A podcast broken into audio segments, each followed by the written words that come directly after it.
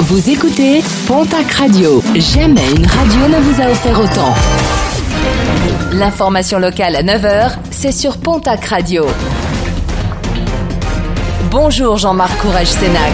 Bonjour à toutes et à tous. Une nouvelle fois, beaucoup de monde dans la rue hier mardi pour protester contre la réforme des retraites. Dixième jour de mobilisation avec euh, certes moins de manifestants dans les rues par rapport à jeudi dernier, mais une mobilisation encore importante entre 5 000 et 15 000 personnes à Tarbes, dans les 10 000 à Pau entre 3 000 et 4 000 manifestants à Dax. Des opérations escargots ont également été menées dans les Landes et dans les Hautes-Pyrénées entre Argelès-Gazost et Tarbes. La chambre de l'instruction de la cour d'appel de Pau hier le jeune homme mis en examen pour avoir causé la mort du jeune Enzo le 18 mars 2022, quartier de l'Arsenal à Tarbes. Le jeune homme demande sa remise en liberté avant la tenue de son procès. Ce dernier est placé en détention provisoire depuis un an. La chambre de l'instruction rendra son arrêt le 7 avril prochain.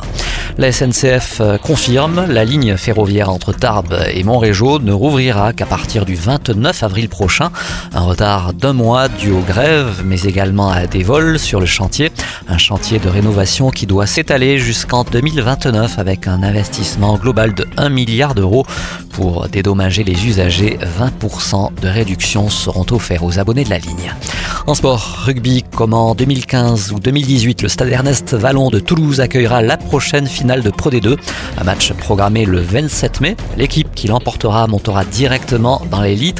Le perdant, de son côté, affrontera l'avant-dernier du top 14.